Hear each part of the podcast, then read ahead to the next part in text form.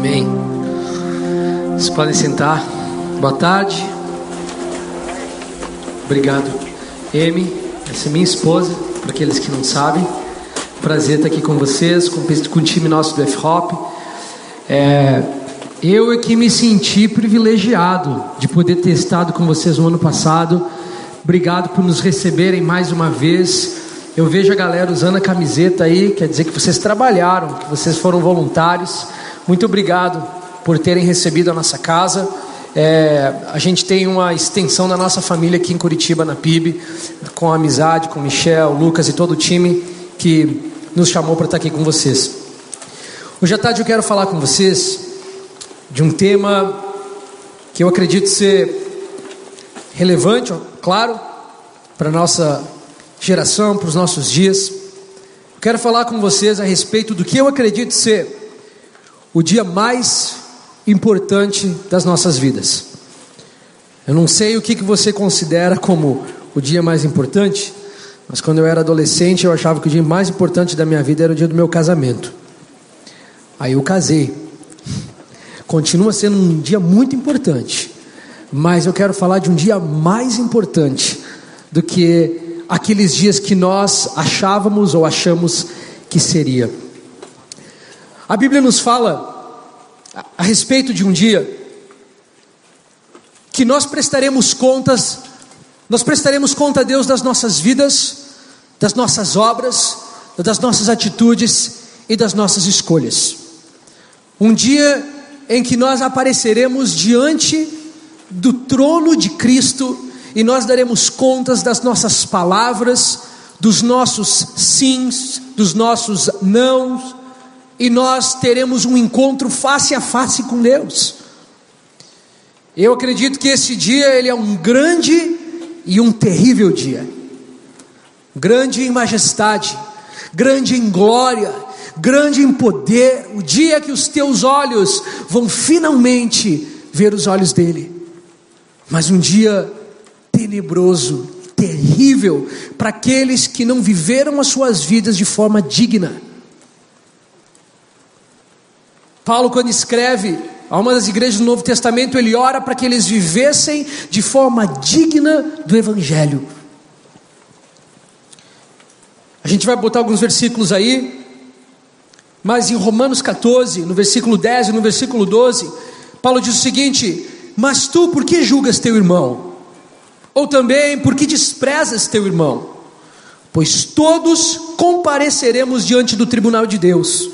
Assim, Versículo 12: Cada um de nós dará conta de si mesmo a Deus. Não sei se vocês sentem um pouco do temor que é plantado no nosso coração quando a gente escuta esse versículo.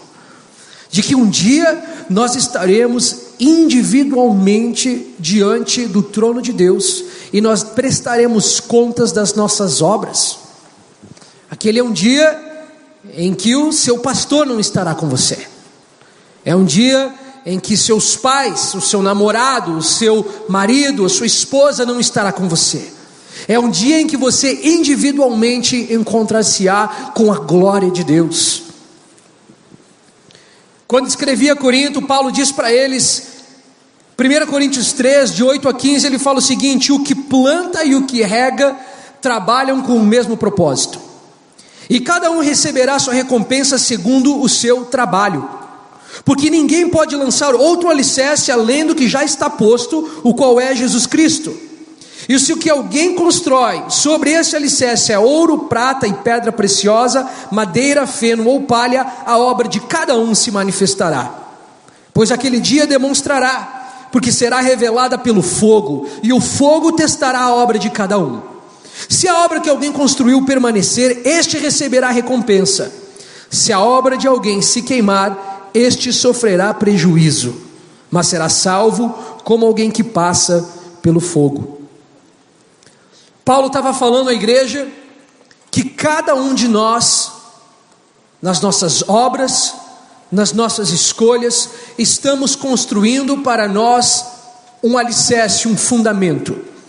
E ele diz: alguns de vocês farão escolhas tolas, alguns de vocês vão fazer escolhas que não são muito sábias, E eu quero que vocês saibam que estas escolhas resultam em palha, feno e madeira. Mas alguns de vocês farão escolhas sábias. Alguns de vocês dirão sim para as coisas que precisam dizer sim e não para as coisas que precisam dizer não. E a vocês eu digo: vocês estão construindo para vocês um alicerce de ouro, de prata e pedras preciosas. E vai chegar um dia, Paulo diz, que estas obras todas passarão pelo fogo refinador de Deus. Cada uma delas será testada pelo fogo que refina. E aí, a as obras que nós construímos ao longo das nossas vidas serão postas à prova. Alguns terão suas obras queimadas, porque são feitas de substâncias que não vão conseguir, conseguir aguentar o fogo da santidade de Deus. E outros terão obras que estes vão permanecer por toda a eternidade. São obras que são como ouro, como prata e pedras preciosas. Obviamente, Paulo não está falando aqui de um valor monetário. Ele não está falando que as nossas obras valem dinheiro. Ele está falando que as nossas obras, elas são preciosas, elas são rígidas, elas são ricas e elas permanecem. E ele está falando que algumas não. Ele está falando que naquele dia alguns de nós talvez ficaremos surpreendidos com aquilo que nós construímos. Ele diz: cuidem, cuidem para que ao longo da vida de vocês, vocês estejam fazendo escolhas que acrescentem para vocês algo que permanecerá no fogo do testar de Deus. Eu acho interessante a doutrina da recompensa, porque existe mais de 50 passagens no Novo Testamento em que Jesus ensina o povo a respeito de recompensas. Mais de 50 vezes Jesus instrui eles a respeito de algo que eles receberiam pelas suas escolhas, pelas suas obras, pelas suas palavras, por aquilo que eles fizessem. Ele é um princípio fundamental. É um dos temas mais enfatizados por Jesus. Em Hebreus 11:6, o escritor de Hebreus diz o seguinte: sem fé é impossível agradar a Deus pois é necessário que quem se aproxima de Deus creia que Ele existe e que recompensa os que o buscam. O escritor de Hebreus, seja quem ele for, ele está dizendo: duas coisas são necessárias no elemento da fé. Primeiro, acreditar que Ele existe, mas a fé de vocês precisa ir um pouco além disso. A fé de vocês precisa produzir um sentimento em vocês que é uma certeza, é uma garantia, é algo imutável de que o Deus em quem vocês depositaram a fé de vocês, ele vai recompensar. Então, nós servimos um Deus que é generoso. Vocês entendem? Nós servimos um Deus que dá recompensas ao seu povo. Nós vamos gastar um pouquinho mais de tempo em Mateus 25. Se você gosta de acompanhar na sua Bíblia, mas acho que a gente vai colocar aí na tela. Mateus 25 é um capítulo muito conhecido por todos, por todos nós. Ele inicia o capítulo 25 contando para eles a parábola das dez virgens, e ele abre o capítulo dizendo a seguinte frase: ele fala assim: O reino dos céus será semelhante a. Então ele está falando do reino de Deus. Ele está explicando para eles como opera o reino de Deus. Então, nós vamos pular os versículos que ele fala das, das dez virgens, nós vamos para o versículo 14, e ele continuando essa história, é uma única narrativa, ele diz: também será como? O que é que também será? O reino de Deus. Ele começou lá no capítulo 25 e ele continua nos contando como é o reino de Deus. E ele diz: também é como um homem que, ausentando-se do país, chamou a seus servos e lhes entregou seus bens. A um deu cinco talentos, a outro dois, a outro um, de acordo com a capacidade de cada um, e saiu em viagem. O que havia recebido cinco talentos foi negociá-los imediatamente e ganhou mais cinco. Da mesma forma, o que havia recebido dois ganhou mais dois. Mas o que havia recebido um foi, cavou um buraco na terra e escondeu o dinheiro do seu senhor.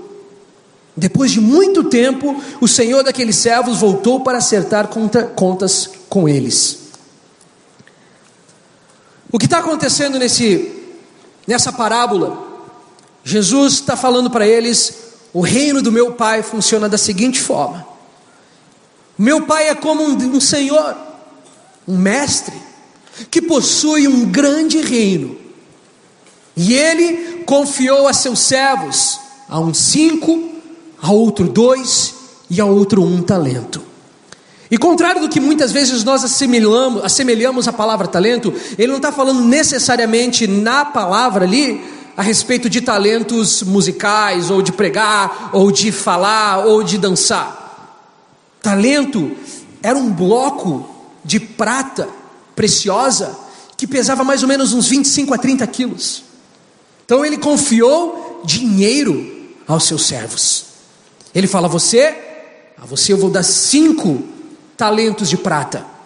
E eu quero que você administre-os, eu quero que você seja diligente e você multiplique a riqueza do teu Senhor. E a outro ele fala: E para você eu vou dar só dois. Mas eu quero que você administre, cuide e multiplique. E ao outro ele fala: E para você eu vou dar um. E eu quero que você cuide, administre e multiplique a riqueza do seu Senhor. Eu acho interessante que ele fala o seguinte para nós: ele fala o seguinte: que esse senhor saiu à viagem e ele deu os talentos de acordo com a capacidade de cada um. Entendeu?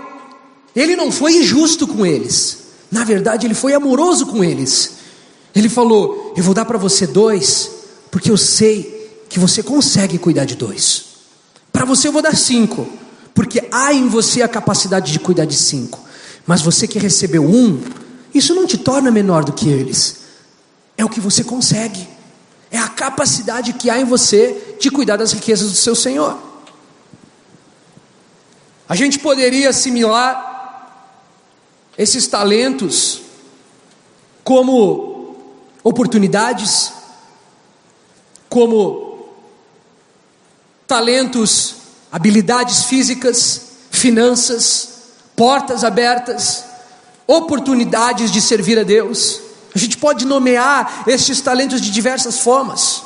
Mas o que fica claro para nós aqui, Jesus abre essa parábola dizendo a respeito de que é um Senhor, há um Senhor que confia os seus bens aos seus servos.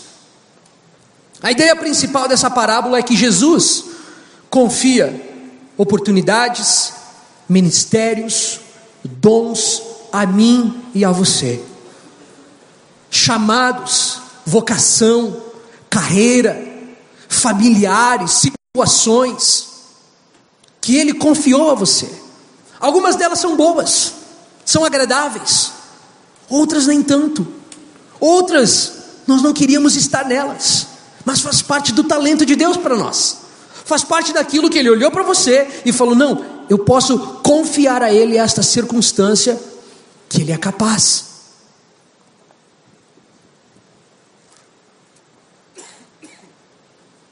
Isso nos revela a generosidade de Jesus.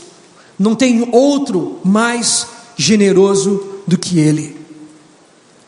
A gente precisa entender que a segunda parte dessa parábola, ela vai contar uma história um pouco trágica para nós. Daqui a pouquinho nós vamos chegar lá. Mas esse Senhor confia seus bens a mim e a você, alguns de nós aqui têm talentos incríveis. E agora eu estou falando de talento, habilidade mesmo. Alguns de vocês são bons em áreas que outros não são. Outros são chamados para operar em áreas que os outros não são. Deus confiou coisas específicas a você que Ele não confiou a mim. E Ele talvez confiou algo a mim que Ele não confiou a você. Mas nós temos uma grande dificuldade no reino de Deus, hoje, na igreja brasileira. Me permitam ser um pouco ousado com vocês. Eu vou falar algumas coisas que talvez seja dura. Mas é o seguinte: existem somente alguns Billy Grahams na Terra. Só existe alguns. 99,99999 do corpo de Cristo da Terra não vai ser um Billy não vai entrar em grandes plataformas, não vai talvez segurar um microfone, não vai ganhar as nações, como nós fazemos e falamos. A maioria do corpo de Cristo na terra foi confiado a ele alguns talentos, e isso não os torna menores do que o Billy Graham ou do que os grandes homens de Deus. Os, não os torna diferente deles. É de acordo com a capacidade. Mas eu tenho, eu temo pelos jovens do Brasil. Eu temo, sabe por quê? Porque nós estamos preparando uma geração para frustração. Vocês entram no YouTube, vocês vão no Instagram, e nós ouvimos mensagens que nós devemos dominar, nós vamos ganhar, nós vamos conquistar. Você vai impactar as nações, você vai avançar, você vai ser grande, você vai ter uma voz. E aí o jovem entra nos seus 20 anos, 25 anos, 30 anos. Cadê as multidões, Deus? Cadê as grandes portas, as grandes oportunidades? a gente começa a se dar conta que o nosso talento talvez não era tudo aquilo que nos falaram. Nós começamos a nos dar conta que talvez o nosso impacto não é dimensionado por Deus, como é dimensionado pelo homem. Porque eu vou ser sincero com vocês. Hoje, se você vai numa grande igreja, numa grande conferência, nós mensuramos a importância das pessoas de acordo com os números que elas produzem. Mas Deus não faz isso.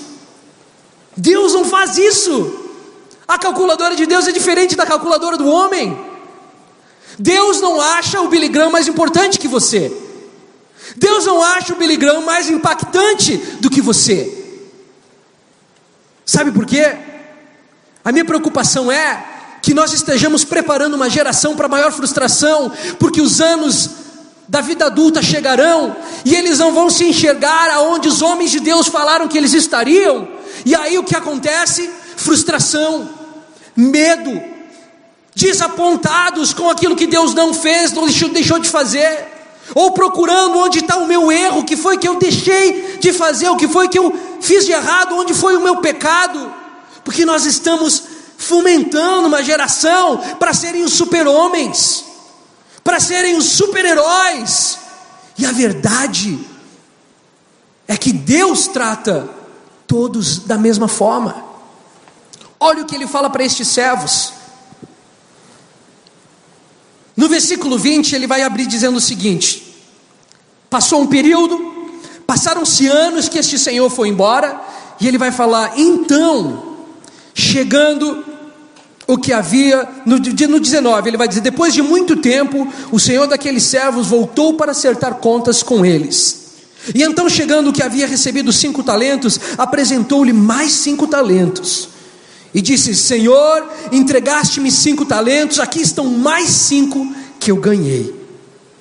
E o seu senhor lhe disse: Muito bom, servo bom e fiel. Foste fiel sobre o pouco, sobre o muito te colocarei participa da alegria do teu Senhor. Chegando também o que havia recebido dois talentos, disse: Senhor, entregaste-me dois talentos, aqui estão mais dois que eu ganhei. E o Senhor disse: Muito bem, servo bom e fiel. Você foi fiel sobre o pouco, sobre o muito te colocarei.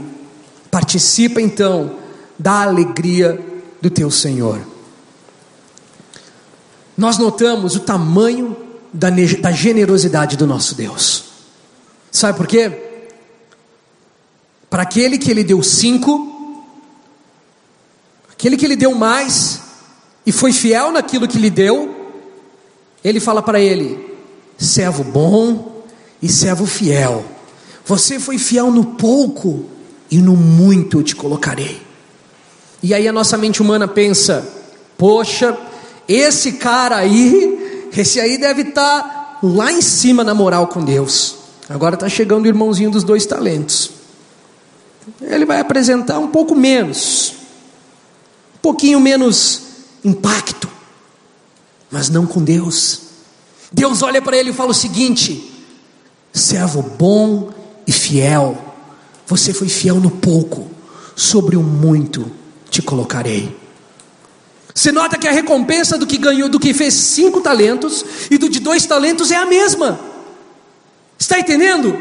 Para Deus, aquele que foi fiel com cinco não é mais importante do que foi fiel com dois, porque Deus nunca nos chamou para sermos bem-sucedidos, Ele nos chamou para sermos fiéis. O sucesso aos olhos dos homens não é o sucesso aos olhos de Deus. O sucesso aos olhos de Deus se chama fidelidade. O sucesso aos olhos de Deus se chama um sim, mesmo que fraco.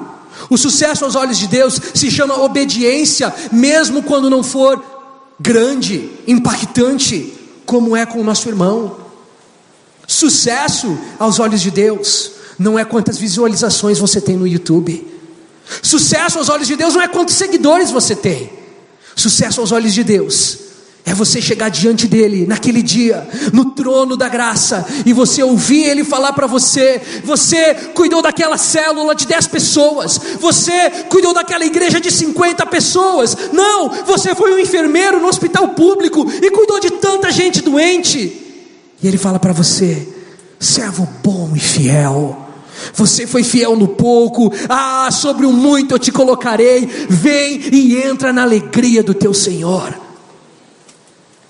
nós ficaremos chocados com quão generoso Deus é com as pequenas coisas.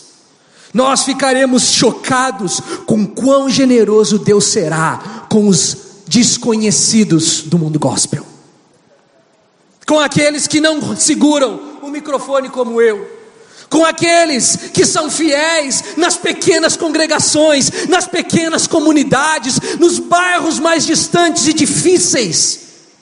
Nós vamos ficar chocados quando a Dona Maria entrar no trono da graça de Deus e tudo que ela fez foi 50 anos intercedendo pelos jovens do Brasil, e Deus olhar e falar para ela: sua recompensa é igual à do Graham, porque eu te confiei uma tarefa simples, pequena, mas você amou ela, você fez de todo o coração, você fez de toda a alma, de todo o seu entendimento, e para você, Dona Maria, eu tenho serva boa e serva fiel. Você foi, foi fiel no pouco, e sobre o muito eu te colocarei. Uma vez, eu estava numa conferência, e eu estava prestes a pregar após um outro pregador, e a mensagem daquele pregador era que você determina o seu futuro. Que você determina o quanto você vai produzir para Deus, que você determina o quanto impacto você vai ter no reino de Deus. E aquilo me incomodava, me incomodava porque eu conseguia só lembrar das palavras de João. Quando os discípulos de João chegaram para ele e falaram: João, não te incomoda que tem um cara ali do outro lado do Jordão, que as multidões estão voando para ele. Até agora você era o cara. Você era o cara convidado para todas as conferências. Você era o cara que pregava em todas as igrejas. Todo mundo te seguia, João. As multidões iam para o deserto para te ouvir falar. As multidões caminhavam por dias, semanas para te ouvir falar. E tem um cara que apareceu aí e todo mundo está seguindo ele. E aí, João? E João fala para eles: vocês precisam entender algo, que o homem nada pode fazer senão aquilo que do céu lhe for dado. Ele diz: eu só posso ir até onde o céu me permitir. Eu só posso ir até onde os meus talentos me permitem chegar. Eu só posso ir até onde o céu determinou que é o meu limite. Sabe o que isso significa?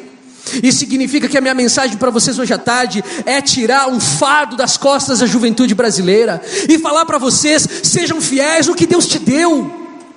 Não aspirem às grandes plataformas, não aspirem os grandes números, não aspirem às fortes luzes. Porque talvez nós estamos tentando buscar como homem que tem 10, 15 talentos, quando Deus nos confiou três. Alguns estão dentro da igreja esperando uma grande oportunidade para servir a Deus. Muitos estão dentro das igrejas esperando um grande convite para se lançar no que Deus chamou. E os anos passam, e o convite não chega, e mais anos se passam, e a grande porta não abre, e nós perdemos a oportunidade de sermos fiéis no pouco. Como aquela pessoa que trabalha num escritório, trabalha num computador, e de repente o seu patrão não está ao redor. Ah, eu vou ver o WhatsApp, eu vou assistir um videozinho no YouTube, eu vou ficar um pouco no Facebook.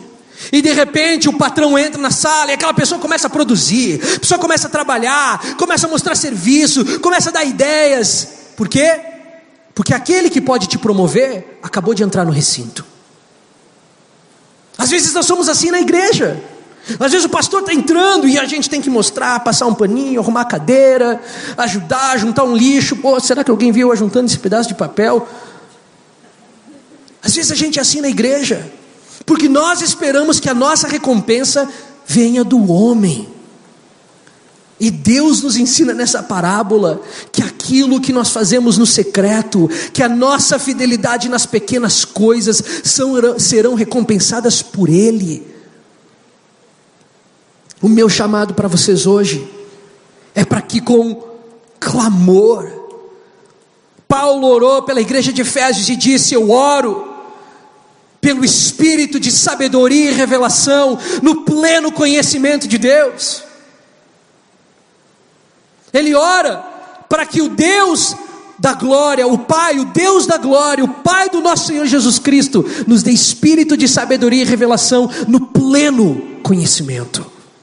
E oro que vocês sejam tomados, batizados pelo Espírito de sabedoria e revelação, para que vocês entendam o seu chamado individual diante de Deus e que vocês possam dizer sim para os talentos que Ele confiou a vocês. É óbvio que eu não quero preparar ninguém para uma grande frustração. Ah, você está almejando aquele número grande e talvez você não consegue, você fica frustrado, mas o oposto também é verdade. Tem muito talento dormindo nos bancos das nossas igrejas.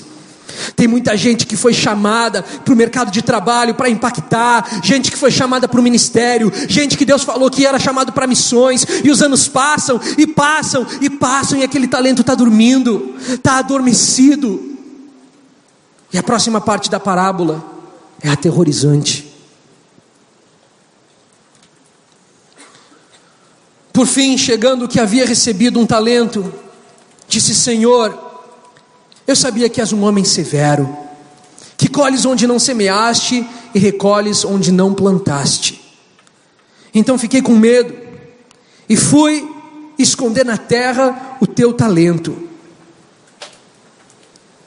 Aqui tens o que é teu. Mas o Senhor lhe respondeu: servo mau e preguiçoso. Sabias que eu colho onde não semeei e recolho onde não plantei?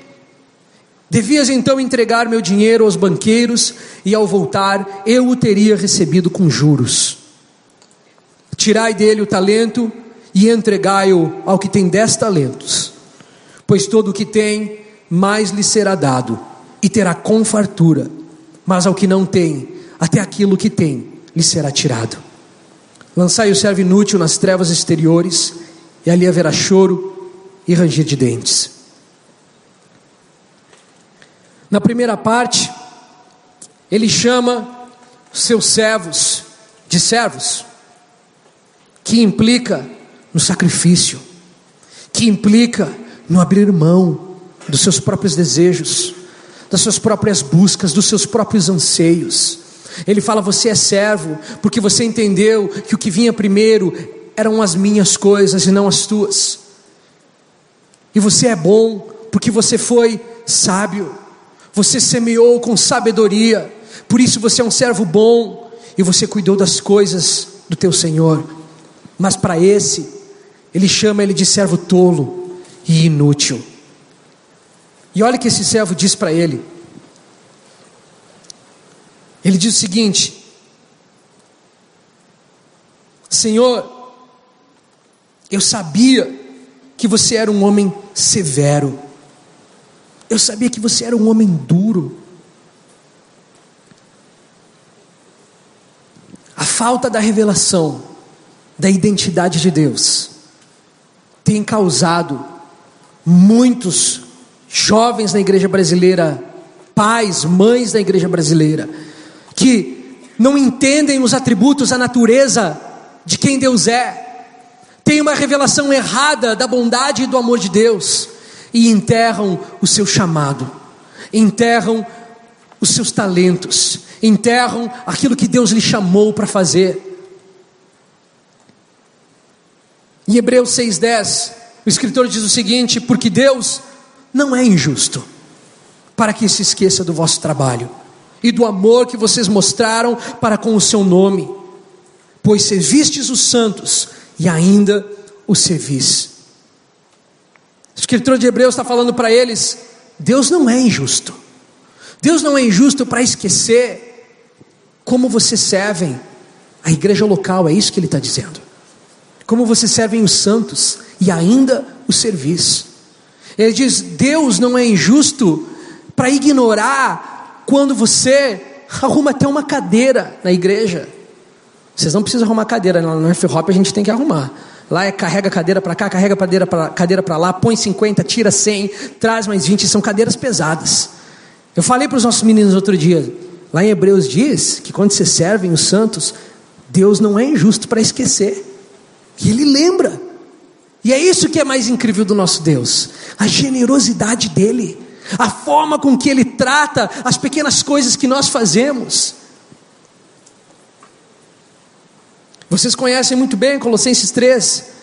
E tudo quanto fizerdes, fazei de coração, como se fizesseis ao Senhor e não aos homens. Mas quando nós chegamos à resposta deste servo infiel, sabe qual que é o medo que eu tenho? O medo que eu tenho é que é possível você conhecer Deus, é possível você saber o talento que Ele te deu, é possível você saber o chamado que Ele tem para você e desperdiçar a sua vida. É muito possível. Esse é um risco enorme na nossa geração. De sermos como este homem que recebeu um talento e o enterrou. O pecado desse cara não era em ter um talento só. O pecado desse cara foi de que ele recebeu um talento e ele enterrou, ele abafou, ele escondeu. Aquele senhor lembra? Lembra que a gente leu no início? Aquele senhor deu aquele talento para ele sabendo que ele era capaz de cuidar dele. Era como se aquele senhor olhasse para ele e fala: "Cara, eu confiei em você porque você era capaz. Você podia cuidar desse talento." Esse servo é o tipo de pessoa que se queixa da liderança de Jesus. É o tipo da pessoa que acha que Jesus é injusto ou irracional. É aquela pessoa que acha que Jesus exige muito e oferece pouco. É aquela pessoa que fala assim: se Deus me der um pouco mais de dinheiro, só um pouco mais, um pouco mais de influência, mais algumas oportunidades, aí então eu vou fazer. Aí então eu vou dizer sim. Se aquilo outro acontecer, aquilo mais acontecer, se eu receber isso, se eu tiver aquilo, aí eu faço. Sabe o que, a gente faz quando a gente fala isso? A gente está falando, Jesus, a porção que você me deu não é o suficiente, você está sendo injusto comigo. A gente está falando para Jesus, Jesus, a porção que você me deu não é boa o suficiente para mim produzir o que você quer que eu produza. Então vê se melhora, vê se dá um pouquinho mais, vê se arruma circunstâncias. Este servo estava se queixando da liderança do seu Senhor.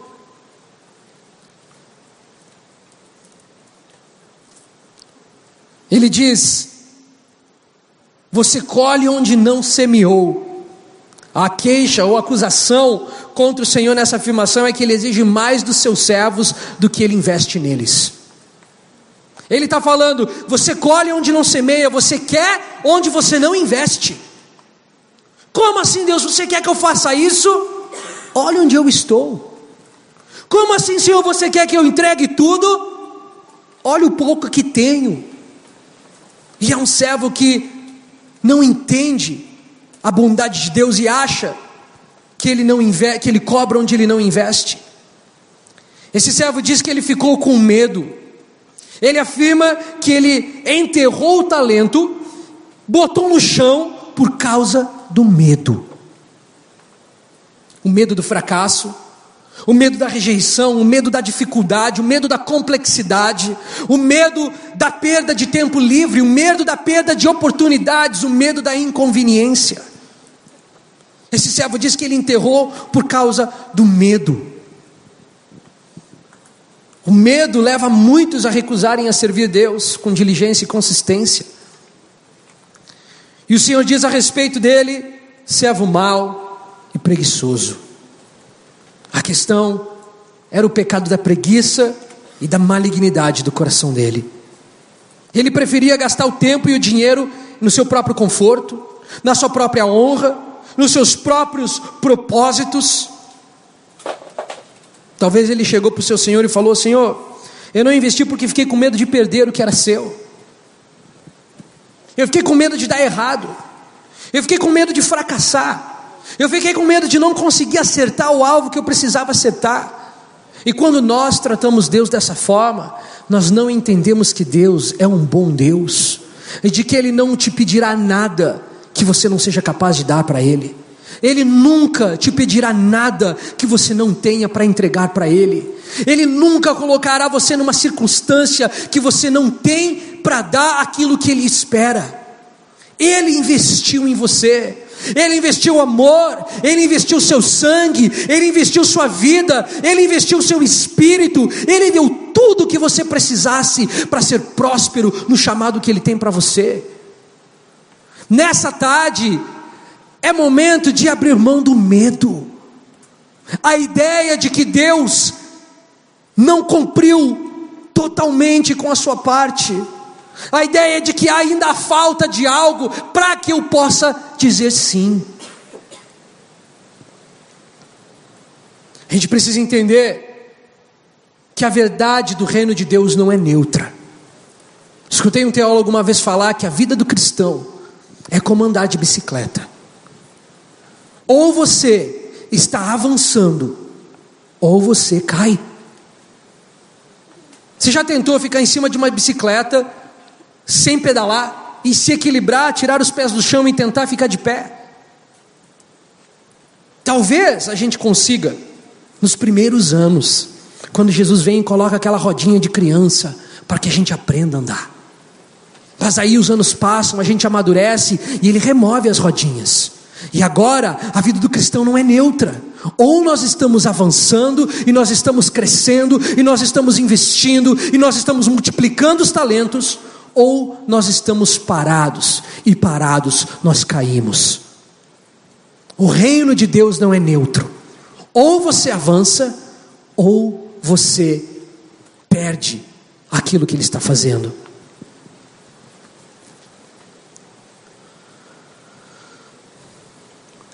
A verdade, princípio espiritual que fica para a gente,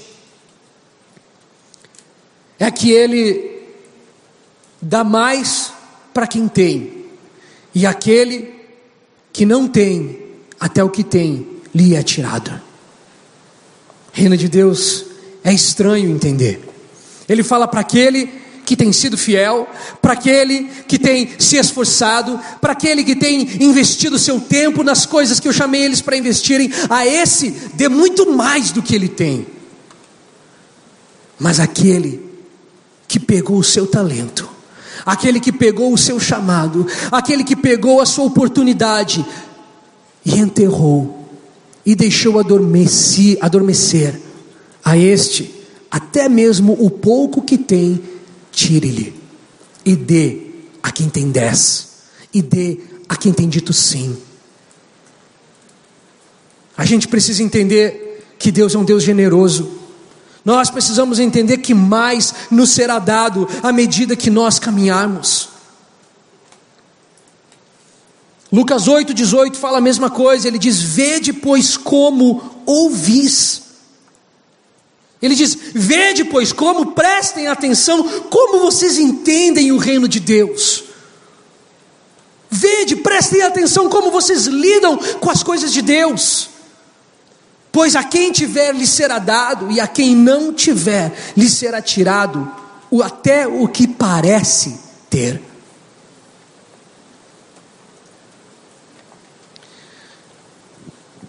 Alguns talvez precisam hoje se livrar do medo do chamado de Deus. Alguns precisam abrir mão das dúvidas, do medo do fracasso, do medo de perder oportunidades. Pode vir. Do medo de não conseguir ser bem-sucedido. Nessa tarde, eu acredito que eu falo a dois grupos de pessoas. Você que está nesse lugar e fala, cara, eu quero dizer sim para Deus. Eu quero dizer sim para o chamado de Deus.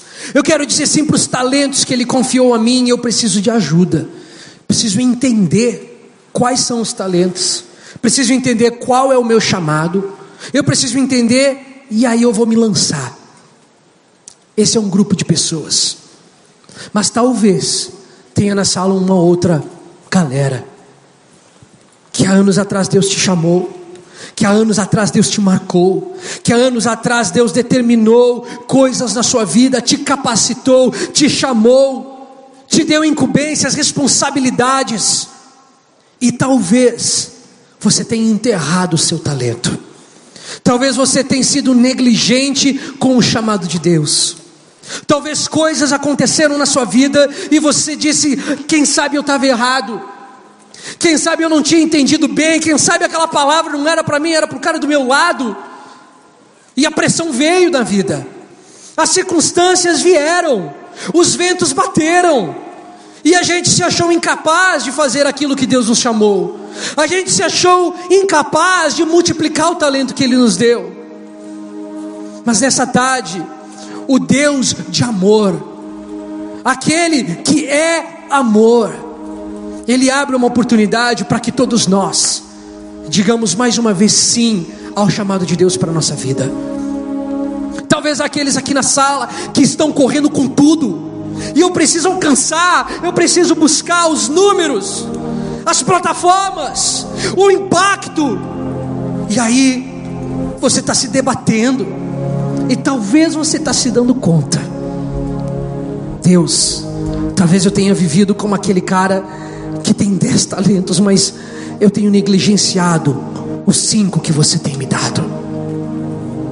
Nessa tarde, o meu coração com vocês não é bater, não é ser duro demais, é na verdade remover a pressão que existe sobre a nossa geração, de que nós devemos ser super-heróis é remover a pressão da nossa geração de que nós devemos impressionar, de que os grandes números são o que contam, de que as grandes contas na mídia social são os caras que têm grande impacto. Eu acredito que aquele dia nós ficaremos assustados com o que Deus chama de sucesso. Nós ficaremos chocados com o que Deus chama de servo bom e fiel. Nós ficaremos estarrecidos quando as donas Marias estiverem diante do trono de Deus, quando os desconhecidos chegarem diante do trono de Deus, e tudo que eles tinham eram algumas moedas, não chegava nem a ser um talento, e eles foram fiéis, eles foram diligentes, eles investiram todo o seu coração, toda a sua força, para agradar o seu Senhor. Meu coração nessa tarde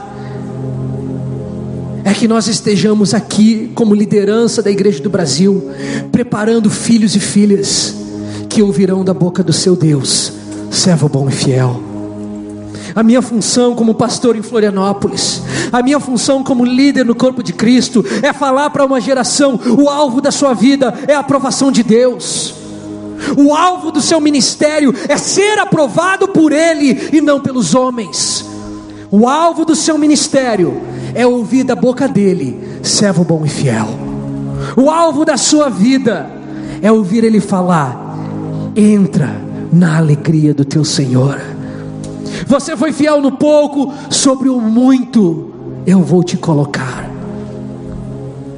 Gostaria que vocês ficassem de pé.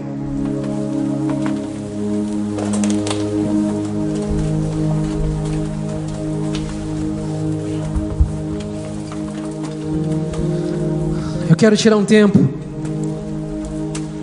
para que juntos nós oremos essa tarde. Eu acredito que são em momentos como esses, são conferências como estas, são oportunidades como estas, em que nós somos confrontados com a palavra de Deus, que o Espírito Santo nos visita e ele marca a nossa vida para sempre. Eu acredito que alguns de vocês nessa sala, nessa tarde, entenderão o chamado de Deus para a sua vida, entenderão que o reino de Deus não é neutro, entenderão que não há mais tempo a perder. Nós precisamos dizer sim para o chamado de Deus como geração. Nós precisamos soltar as vestes velhas, nós precisamos renovar a nossa mente, e nós precisamos buscar o alvo do chamado, da soberana vocação que é Cristo.